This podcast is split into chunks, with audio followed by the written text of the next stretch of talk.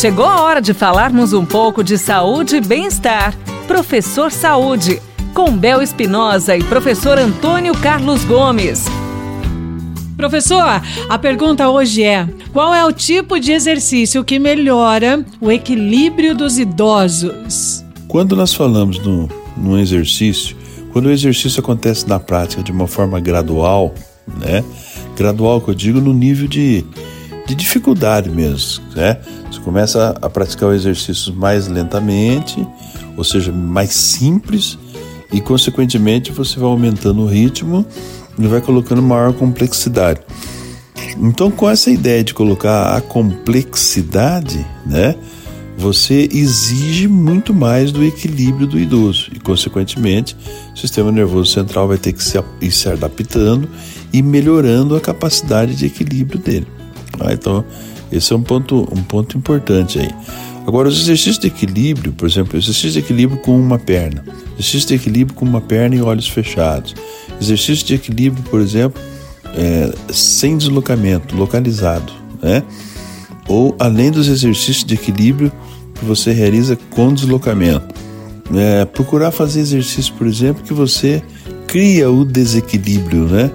Durante o exercício. Então, isso é muito bom, porque isso vai gerar adaptações nessas mudanças de posição, adaptações em segmentos corporais diferentes e vai haver uma exigência do sistema nervoso central totalmente diferente.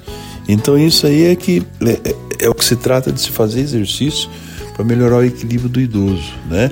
A gente costuma sempre dizer o seguinte: não realizar exercício de equilíbrio muito complexo, muito agressivo, porque isso corre o risco de lesionar o idoso no momento da prática, né?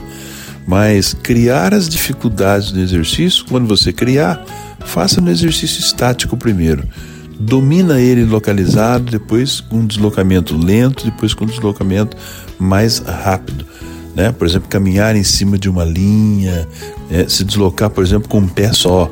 Então tem toda aí um, um, uma variável, umas possibilidades de realizar o exercício com, com o idoso e melhorar o equilíbrio do idoso, que melhorando o equilíbrio do idoso, a gente melhora várias outras aptidões motoras. Obrigada, professor. E você, mande sua dúvida, sua pergunta, participe do nosso quadro Professor Saúde através do nosso WhatsApp. Professor Antônio Carlos Gomes irá estar respondendo vocês. 99993 9890. Você ouviu Professor Saúde, com Bel Espinosa e professor Antônio Carlos Gomes.